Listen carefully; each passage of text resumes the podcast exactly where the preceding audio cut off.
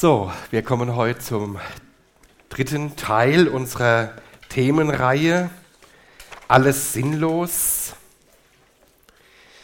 Heute das Thema, was ist wirklich weise? Die vergangenen Wochen hatten wir sinnlos, alles sinnlos, was macht das Leben sinnvoll? Und letzten Sonntag alles sinnlos, was führt mich zur Lebensfreude? Der Text steht im Prediger 9. Wer mitlesen möchte, wird es an der Wand sein. Ja, schönen Dank. Ich möchte diese interessanten Worte euch vorlesen. Dies alles habe ich mir zu Herzen genommen und dies habe ich zu erkennen gesucht, dass die Gerechten und die Weisen und ihre Werke in der Hand Gottes sind. Der Mensch merkt weder Liebe noch Hass. Es steht ihnen alles bevor, den einen wie den anderen. Es kann den Gerechten dasselbe begegnen wie den Gottlosen, dem Guten und Reinen wie dem Unreinen, dem, der opfert wie dem, der nicht opfert, dem Guten wie dem Sünder, dem, welcher schwört, wie dem, welcher sich vor dem Eide fürchtet. Das ist das Schlimme bei allem, was unter der Sonne geschieht, dass allen dasselbe begegnet. Daher wird auch das Herz der Menschen voll Bosheit und Übermut, ist in ihren Herzen ihr Leben lang und danach müssen sie sterben. Denn für jeden Lebendigen, wer er auch sei, ist noch Hoffnung. Denn ein lebendiger Hund ist besser als ein toter Löwe.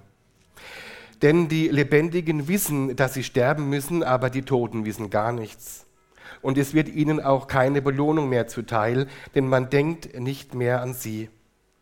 Ihre Liebe und ihr Hass, wie auch ihr Eifer sind längst vergangen, und sie haben auf ewig keinen Anteil mehr an allem, was unter der Sonne geschieht. So gehe nun hin Iss mit Freuden dein Brot und trinke deinen Wein mit gutem Gewissen, denn Gott hat dein Tun längst gebilligt. Deine Kleider seien jederzeit weiß und lass auf deinem Haupte das Öl nie fehlen. Genieße das Leben mit dem Weibe, das du liebst, alle Tage des eitlen Lebens, welche er dir unter der Sonne gibt in dieser vergänglichen Zeit. Denn das ist dein Teil am Leben und an der Mühe, womit du dich abmühst unter der Sonne. Alles, was deine Hand zu tun vorfindet, das tue mit deiner ganzen Kraft. Denn im Totenreich, dahin du gehst, ist kein Wirken mehr und kein Planen, keine Wissenschaft und keine Weisheit.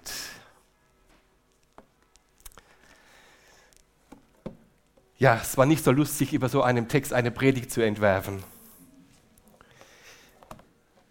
Es geht einem immer so, dass man sich selbst ja zunächst mal predigt alles sinnlos? Was ist wirklich weise?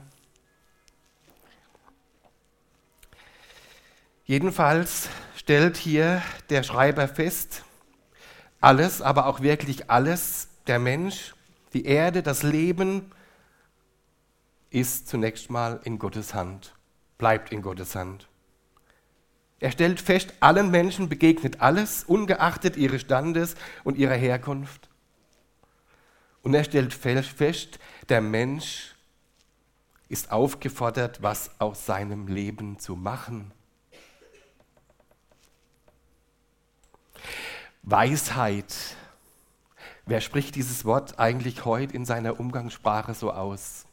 Wenn man so drüber nachdenkt, also ich muss feststellen, das Wort Weisheit vielfach in Gebetsgemeinschaften, vom Verwaltungsrat, vor schwierigen Entscheidungen, Weisheit, der oft hier in unserem christlichen Umfeld angewendet wird. Und ich finde ihn ganz wichtig und elementar. Und in der Bibel, da heißt es, wen es aber jemand unter euch an Weisheit mangelt, was soll er machen? So er bitte er sie von Gott, der allen gern und ohne Vorwurf gibt, so wird sie ihm gegeben werden. Das finde ich total super. Wir dürfen um Weisheit beten. Ich habe drei Überschriften aus diesem Wort. Weise ist, die Welt aus Gottes Sicht zu sehen. Und weise ist, der Mensch ohne Gott vollbringt nichts Bleibendes. Und das dritte Weise ist, Gott fordert dich auf zu tun, was Sinn macht. Ich wiederhole nochmal, weise ist, die Welt aus Gottes Sicht zu sehen. Weise ist, der Mensch ohne Gott vollbringt nichts Bleibendes. Und das dritte Weise ist, Gott fordert dich auf zu tun, was Sinn macht. Weise ist, die Welt aus Gottes Sicht zu sehen. In den ersten Versen unseres Textes heute, da beschreibt der Schreiber das nackte Leben, will ich mal sagen. Das nackte Leben. Alles, was einem so im Leben begegnen kann.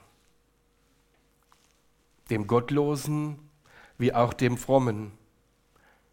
Beide trifft gleichermaßen Gutes oder Schlechtes. Mich erstaunt geradezu die Sichtweise, die sich auch daraus entnehmen lässt. Er bringt nämlich das Herz mit ins Spiel.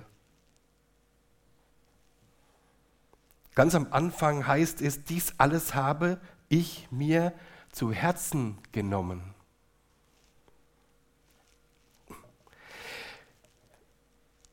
Er sucht in seinem Herzen Antworten.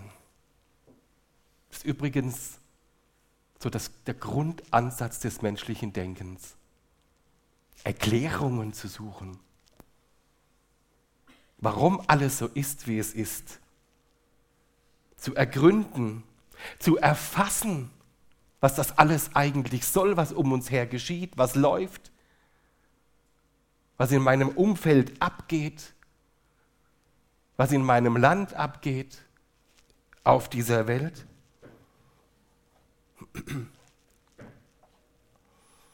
Er will es geradezu erfassen mit dem Herzen. Und im Vers 3, da kommt das Herz ganz schlecht weg. Das Schlimme bei allem, was unter der Sonne geschieht, dass allen dasselbe begegnet. Daher wird auch das Herz der Menschen voll Bosheit und Übermut ist in ihren Herzen ihr Leben lang und danach müssen sie sterben. Um die Welt aus Gottes Sicht zu sehen, müssen wir an den Anfang zurück. Man muss immer an den Anfang zurück, das ist immer gut. Auch in der Bibel ist es so. Da muss man von vorne anfangen zu lesen, um die Sichtweise Gottes für diese Welt zu bekommen, für mein Sein zu bekommen.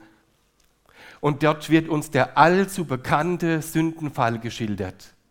Vielleicht kann mancher schon gar nicht mehr hören. Aber mit diesem Sündenfall, da ist eben das Herz des Menschen in den Abgrund gefallen. Da begann das Desaster der Menschheitsgeschichte, was wir durch die ganze Geschichte erlebt, äh, sehen und was wir auch heute in unserer Zeit erleben. Kaum waren sie aus dem Paradies rausgeschmissen worden, Adam und Eva haben ihre Nachkommen schon dafür gesorgt, dass der Mord eingeführt wird. Der Brudermord. Und immer ist das Herz des Menschen der Ausschlag. Der Mensch wollte mehr sein. Er wollte wie Gott sein. Das ist die Grundursache des Sündenfalls. Er will mehr sein. Er will Gott sein. Am besten noch über Gott stehen.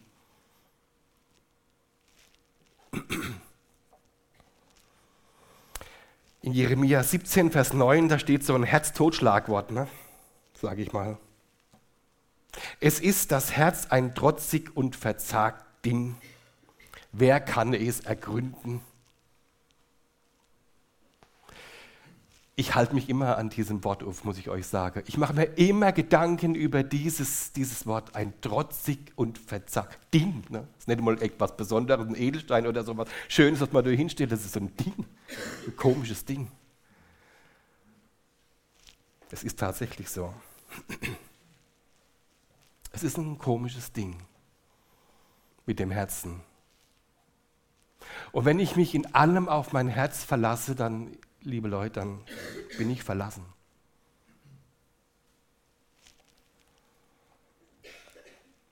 Als der Mensch aus dem Paradies herausgenommen wurde, wurde er aus der Gegenwart Gottes genommen. Und dort, wo die, Gottes, wo die Gegenwart Gottes fehlt, da kann nichts Gutes wachsen. Und da stellt der Schreiber ganz nüchtern fest. Ist es aber jetzt nun die Fahnenstangen Ende für unser Leben, für das Leben, für diese Welt? Das ist es nicht. Gott richtet einen Plan der Hoffnung auf. Die Welt aus Gottes Sicht zu sehen, was weise ist. Das heißt, die gefallene Welt zu sehen, den gefallenen Menschen zu sehen, den verlorenen Menschen zu sehen. Und zwar nicht vernichtend, nicht endlich, sondern mit einer Lösung. Wisst ihr, was heute noch ganz aktuell ist? Was im Alten Testament genauso aktuell ist wie im Neuen Testament oder heute in unserer Zeit, in der wir leben? Was ganz aktuell ist und ganz oft übersehen wird und gar kein Augenmerk oftmals mehr darauf gelegt wird, das ist, dass der Mensch erlösungsbedürftig ist. Immer noch. Der Mensch ohne Gott ist erlösungsbedürftig. Deswegen ist Christus gekommen. Ich sage das manchmal nicht wegen uns, er ist wegen uns gekommen. Wir sind ja dabei, hoffentlich alle. Wir gehören zu ihm, weil wir wissen, dass wir erlösungsbedürftig sind. Und weil wir nun erlöst sind, und der Mensch, der sucht nichts anderes als erlöst zu sein. Sein ganzes Streben, sein ganzes Tun ist letztlich auch ein Streben danach, sich in irgendeiner Weise selbst zu lösen. Erlösen. Aber der Mensch heute, gell, ihr wahrscheinlich alle auch, wir sind ja alle so gut, perfekt, so lieb,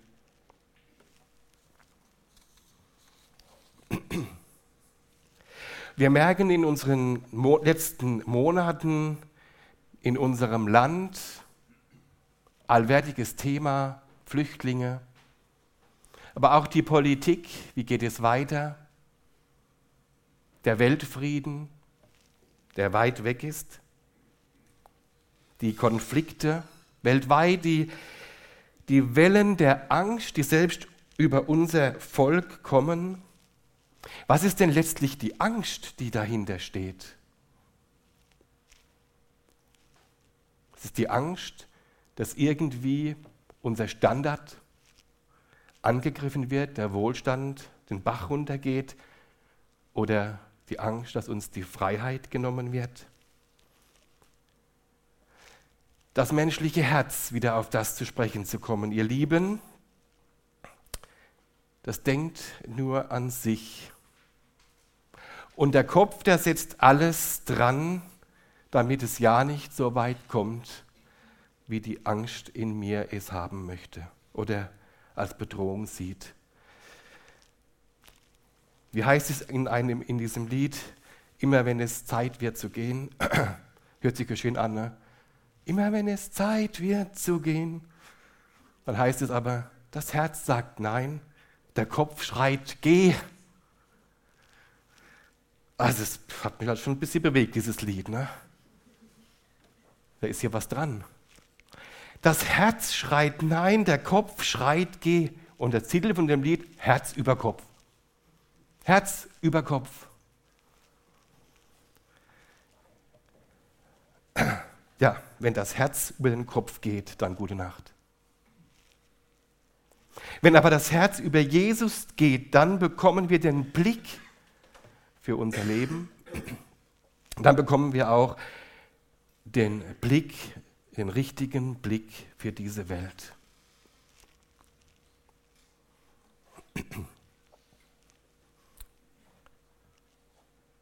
Ich habe den Schreiber auch beneidet über eine Einstellung, die mir oft Mühe macht oder vielleicht uns allen.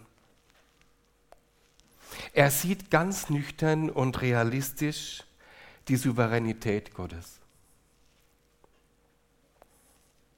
In der Souveränität Gottes, da liegt, liegt eben das Gute drin, wie auch das unverständliche Böse, mit all dem Schrecken, Krankheit, Leid, eben alles, alles schließt das mit ein.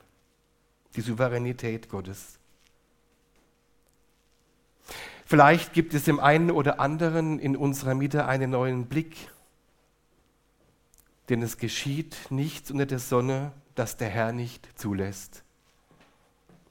Der Passus mit der Frau kommt später, aber es wirkt schon, seht ihr? Vielen Dank.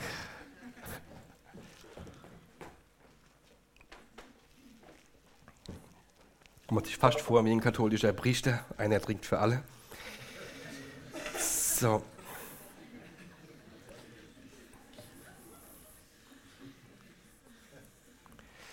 Es gibt also nichts unter der Sonne, das der Herr nicht zulässt.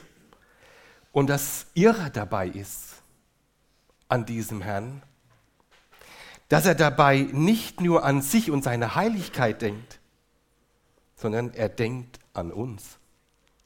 Er denkt an seine gefallene Schöpfung. Er denkt an das, was er geschaffen hat, an den Menschen, an diese Erde, an die Tiere. Und wir, wir leben ja in der Neuzeit, ne? So, so wie eine Halbzeit hat Gott eingerichtet für diese Welt. Denn wir leben seit 2000 Jahren in einer anhaltenden Gnadenzeit.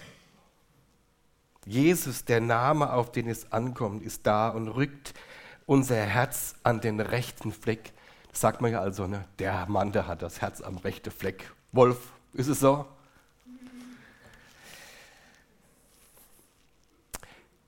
Das macht Jesus. Jesus gibt uns den göttlichen Lebenshauch, in der die Versöhnung mit Gott liegt. Das ist ganz wichtig. Jesus gibt uns den göttlichen Lebenshauch, in dem die Versöhnung mit Gott liegt. Ohne die Versöhnung mit ihm kann man alle ernüchternde Erkenntnis nicht aushalten könnte ich das nicht aushalten, was so alles hier geschieht und geschehen ist. Und der Schreiber hält fest, und das wünsche ich uns allen, er hält fest, dass Gott alles fest in seinen Händen hält und Gott hält fest an seinem Plan. Er bleibt dran.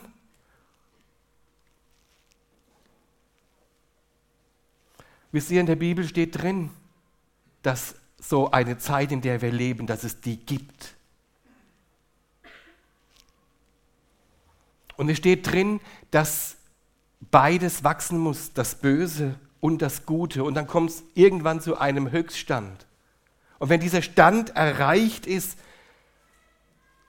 und niemand mehr meint, dass noch irgendwas Gutes geschieht auf dieser Welt, dann greift Gott ein. und er greift in dieser Erdenzeit ein.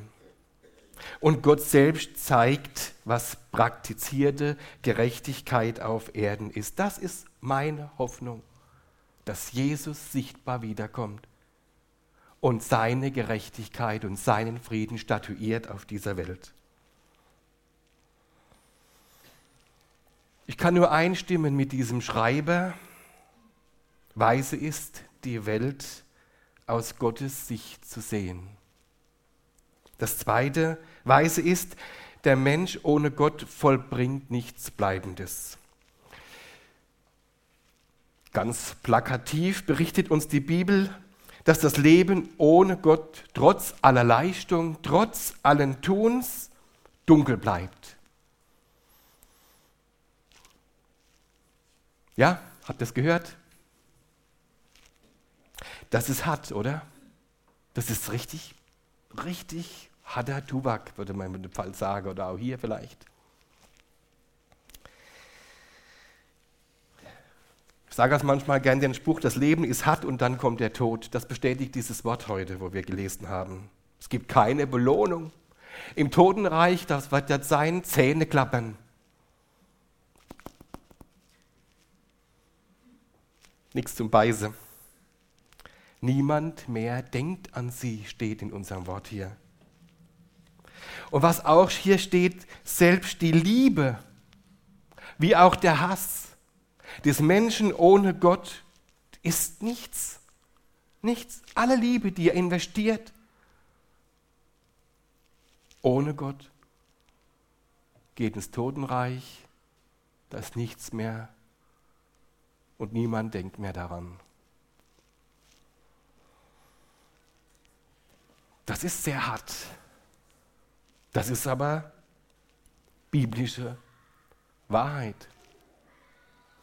Im zweiten Petrusbrief, da steht das Wort über den Menschen, wie wir so ihn kennen. Das sind Brunnen ohne Wasser und Wolken, vom Wirbelwind umhergetrieben. Ihr Los ist die dunkelste Finsternis. Wilfried, Winfried Schäffbuch meine ich, dass er es war, hat einmal erzählt von einer Begegnung mit einer Frau im Zug. Also diesmal kommt keine Geschichte von mir mit der Bahn, ne? ich bin im Zug, Bundesbahn. Da war der Winri Chefbuch unterwegs und eine Frau saß mit ihm im Abteil, mit der er das Gespräch suchte und hat sie gefragt, wer sie sei und was sie von Beruf ist.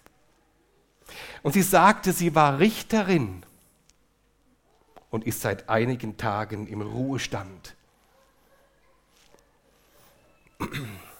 Dann fragte er sie, wie sie ihren Sinn sieht jetzt in ihrem Ruhestand, wie sie den Sinn des Lebens jetzt sieht in ihrem Ruhestand als Rentnerin zu leben. Und da ist was passiert, das passiert nicht so oft. Der hat die Frau am Nerv ihres Lebens getroffen, am dunkelsten Punkt. Sie hat sofort angefangen zu weinen.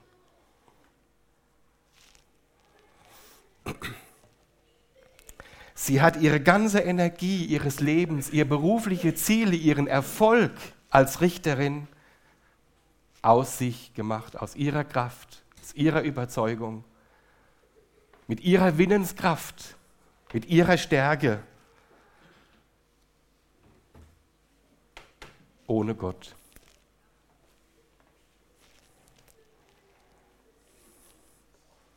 hat Gott nicht mit auf den Plan genommen. Denn die, Lebe, die, denn die Lebendigen wissen, dass sie sterben müssen, aber die Toten wissen gar nichts und es wird ihnen auch keine Belohnung mehr zuteil, denn man denkt nicht mehr an sie. Das war der Zustand dieser Frau. Den Lebensplan ohne Gott gemacht. Liebe Geschwister, das muss man jeden Tag neu prüfen, ob mein Plan ob ich meinen Plan, meinen Lebensplan in Gottes Hand abgelegt habe. Aber man macht das Leben Sinn, macht das Leben nur dann Sinn, wenn man Reich Gottes Mitarbeiter ist. Sinn erfülltes Leben nur dann, wenn man im AB-Verein beschäftigt ist als Pastor, Prediger oder wie ich als Geschäftsführer. Sinnerfülltes Leben in deinem Beruf, in deinem Privatleben, ist möglich, wenn Gott dein Lebenszeugnis darin segnet. Sinnerfülltes Leben in deinem Beruf, in deinem Privatleben ist möglich, wenn Gott dein Lebenszeugnis darin segnet. Ich kann fast gar nicht mitreden. Gell? Ich bin jetzt schon fast 30 Jahre in diesem Himmelfahrtszug AB-Verband. Das ist schon besonders. Aber ich war auch mal in der Welt tätig. Schon lange her. In meiner Ausbildung beim Steuerberater und auch in der Zeit, wo ich äh, danach noch bei ihm gearbeitet habe, nach der Ausbildung, da bin ich oft auf die Toilette. Nicht weil ich musste, sondern weil ich, gebete, weil ich beten musste.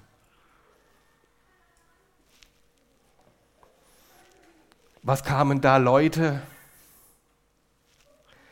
Die haben Ideen geschmiedet, um Steuern zu sparen, wo letztlich Betrug dahinter stand.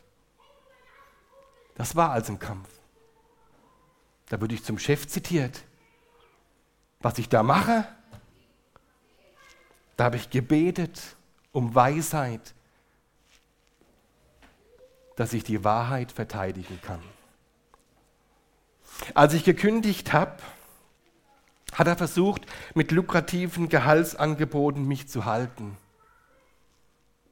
Ich ging in Seelsorge und der Prediger damals hat zu mir gesagt, lass dich nicht kaufen.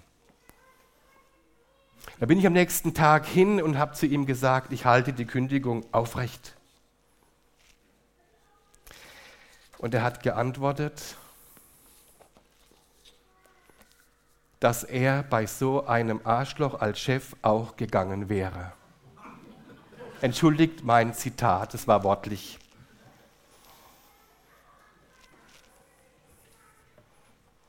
Geändert hat sich bei mir bis heute nichts, denn in so einem Himmelfahrtszug AB, da braucht es oft mehr Weisheit, wie vielleicht manchmal in der Welt. Aber betest du, dass die Liebe Jesus sich in deinem Herzen breit macht und sich in deinem Alltag, in deinem Alltag sage ich, in deinem Beruf, in der Schule, im Studium, dort wo du gleich wo du bist, dass sich das auswirkt. Betest du für deinen Betrieb? Rechnen wir noch damit, dass Gott segnet dort, wo ich bin und das, was es ist, ob es der Betrieb ist, ob die Obrigkeit, ob es meine Nachbarn sind, ob meine Kollegen, meine Mitschüler, meine Lehrer, für die muss man auch beten.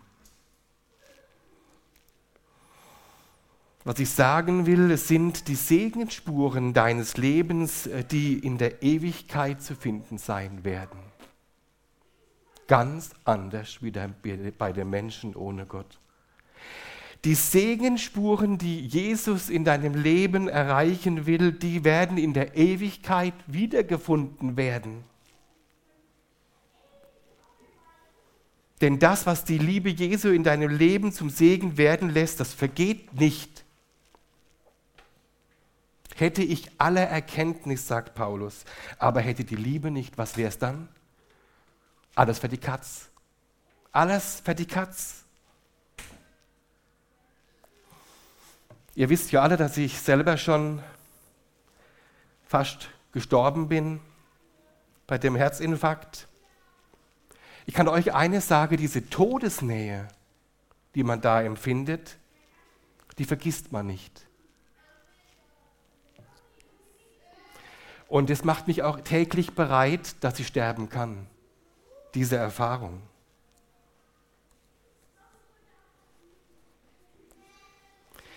Seit dem Tag weiß ich aber auch eines, dass, was Gott so aushält. Was Gott mit mir aushält, nämlich mich, dich. Und dass er nur eines sieht, das Herz. Er sieht jetzt nicht das Herz, das schlägt und bullert und Blut durch die Gegend pumpt, er sieht, für was und für wen dein Herz schlägt. 48 Jahre habe ich geglaubt, es schlägt richtig. Und seit diesem Tag weiß ich, dass es ganz schön viele Herzensausschläge gab, die da waren und die auch da sind. Und sehr weise ist es, wenn man die Gnade, wenn man sich auf die Gnade Jesu berufen kann. Auf das habe ich mich berufen in diesem Moment.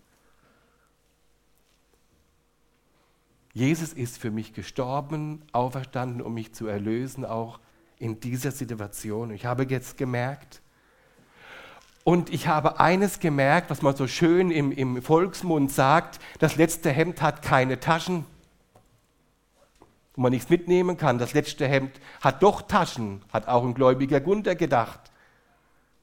Man hält tatsächlich an Dingen fest, wo man meint, man könnte sie mit rübernehmen. Solange das Grabloch gar nicht, um alles reinzubringen. Auf jeden Fall, man meint, was festhalten zu können. Aber Gott sieht nur die Stellung des Herzens an. Am vergangenen Montag wurde Walter Allion vielleicht manchen bekannt. Der war Kirchendiener hier in der Stadtkirche und war Glied unserer Gemeinschaft hier, Er ist 85-jährig verstorben, war ein Original. Als ich nach Karlsruhe kam, äh, war Brüderstunde hier noch. Wir waren ganze vier Brüder. Es war richtig schön. Und das waren zwei alte, ältere, oh, Entschuldigung, das waren ältere, das sind 30 Jahre, da war der 55, ne? das war für uns schon älter. Ich war ja gerade mal 20, 21, 21. Dann kam ich da in die Brüderstunde, zwei ältere, und dann war noch der Egon, Egon Erfeld und ich. Der Egon Erfeld ist der Schwiegersohn vom Bruder Reichel, der bei uns in der Gemeinde war. Ja, und dieser Mann war ein Original. Ist er beerdigt worden am vergangenen Montag. Und als ich ihn besucht hatte und immer wieder, wenn wir uns begegnet sind unterwegs, er war ein sehr freudiger Mann. Und er hat immer wieder einen Spruch zitiert, sein Konfirmationsspruch. Und der steht in Sprüche 23, Vers 26 und der passt so schön auf heute der ist rechtzeitig gestorben, schon wäre ich gar nicht auf den Spruch gekommen. Da heißt es, gib mir, mein Sohn, dein Herz und lass deinen Augen meine Wege wohlgefallen. Liebe Geschwister, das hat sich bei diesem Mann als Lebenszeugnis herausgestellt. Das hat er hinterlassen. Spuren, die man in der Ewigkeit wiederfinden wird. Jetzt machen wir alle mal die Augen zu. Machen wir alle mal die Augen zu. Immer noch zulassen. Seht ihr was? Wenn ihr was seht, habt ihr sie immer noch offen. Also zulassen. Alles dunkel, alles schwarz. Man sieht nichts. Aber ganz wichtig ist es, in dieser Dunkelheit, ihr dürft die Augen wieder öffnen. Jetzt sind wir noch einschläft hier.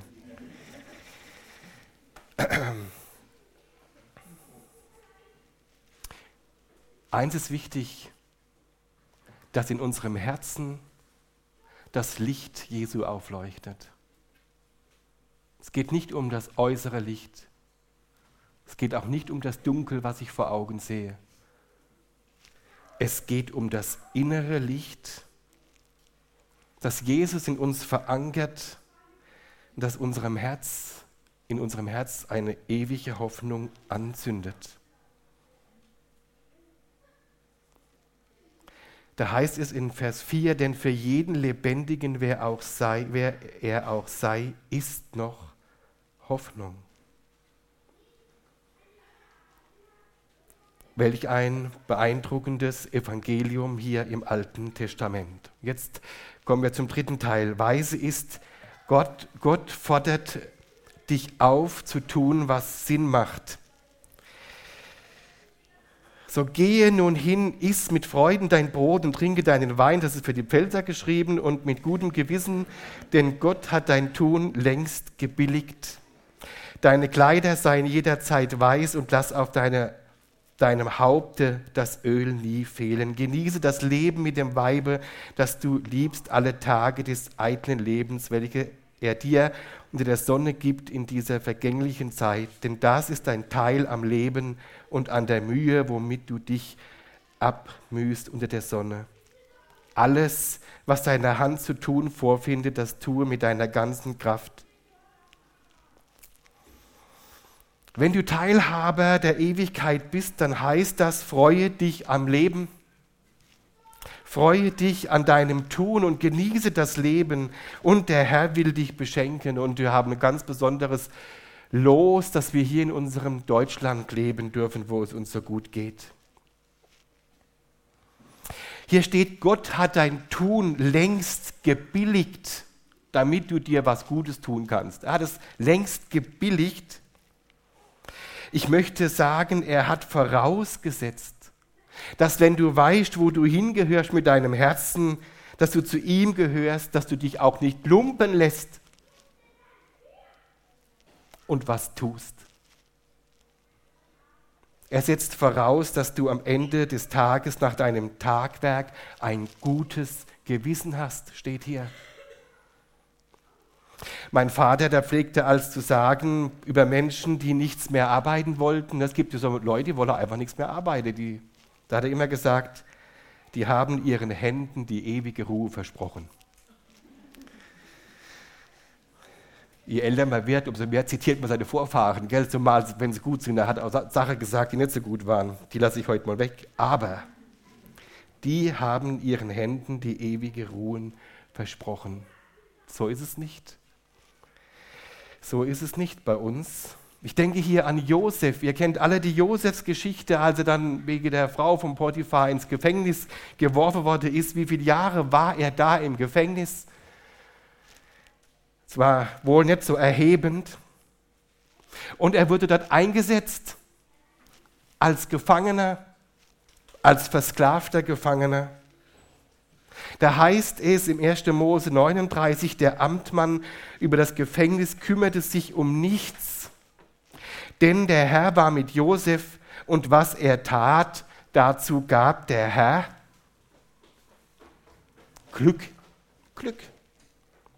Josef vertraute auf diesem Weg dem Herrn und er würde letztlich sehr reich dafür gesegnet. Josef diente einem Fremden und gleichzeitig diente er Gott. Das ist die Kunst unseres Glaubens. Er diente einem Fremden und gleichzeitig diente er Gott und Gott hat beides zusammengefügt und zusammengerechnet und ist zu seiner Ehre verwendet, zu Gottes Ehre. Für seines Namens Ehre hat er das verwendet und ausgebaut. Das gilt auch für unser Leben. Er will, dass wir dienen, anderen dienen, um ihm zu und ihm zu dienen, der alles zu seiner Ehre bringt. Haben wir uns das schon mal irgendwie überlegt?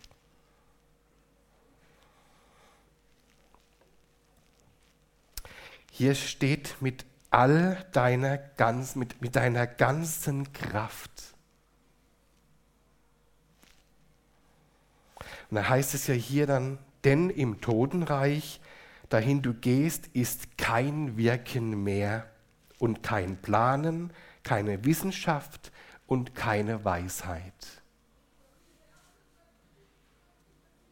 Liebe Geschwister, dieses ganz ernst, wie wir uns einsetzen in unserer Lebenszeit und wie wir dienen und was wir tun.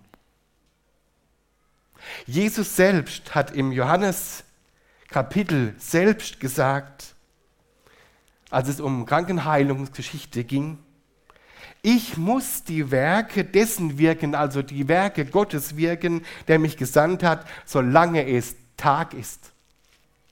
Es kommt die Nacht, da niemand wirken kann. Das zeigt die Aufforderung auf. Im Alten Testament, in unserem Wort heute, wie auch im Neuen Testament. Geht hin, nicht nur in die Mission, geht hin, auch hier, dort wo du lebst. Und dann wird mit Jesus dein Tun bleibenden Sinn bekommen. Vielleicht kommt man ein bisschen in Schwitze. Und dafür hat Gott die Frau geschaffen als Ausgleich für die Männer. Lesen wir hier, ne? Denn das ist das Teil am Leben und an der Mühe, womit du dich abgemüht hast unter der Sonne. Liebe deine Frau und lebe dein Leben glücklich mit deiner Frau. Hallo Andrea.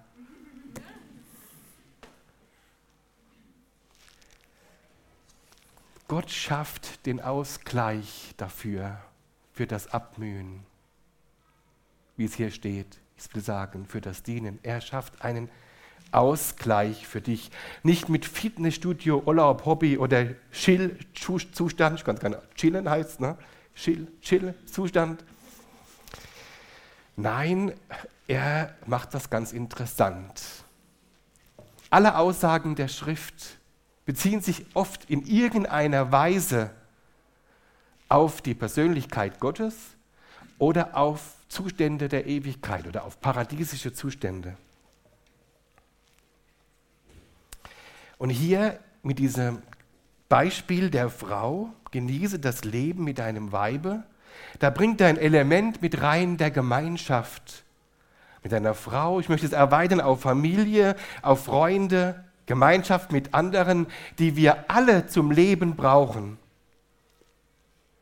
Was will er aber letztendlich als Lebenslohn damit geben und sagen? Er sagt uns in diesem Wort und er sagt uns im Neuen Testament und er sagt uns mit Jesus Christus, dass er die paradiesischen Zustände wiederherstellen möchte, nämlich dass er den Fall zurechtbringen will und wieder was möchte? Ewige Gemeinschaft mit uns.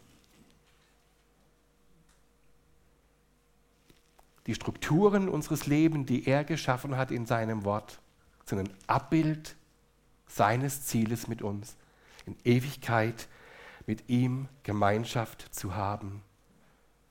Gott ist auf Gemein der Mensch ist auf Gemeinschaft mit Gott angelegt und ausgelegt. Nehmt das mit. Weise ist, die Welt aus Gottes Sicht zu sehen. Weise ist, der Mensch ohne Gott vollbringt nichts Bleibendes. Weise ist, Gott fordert dich auf zu tun, was Sinn macht. Amen.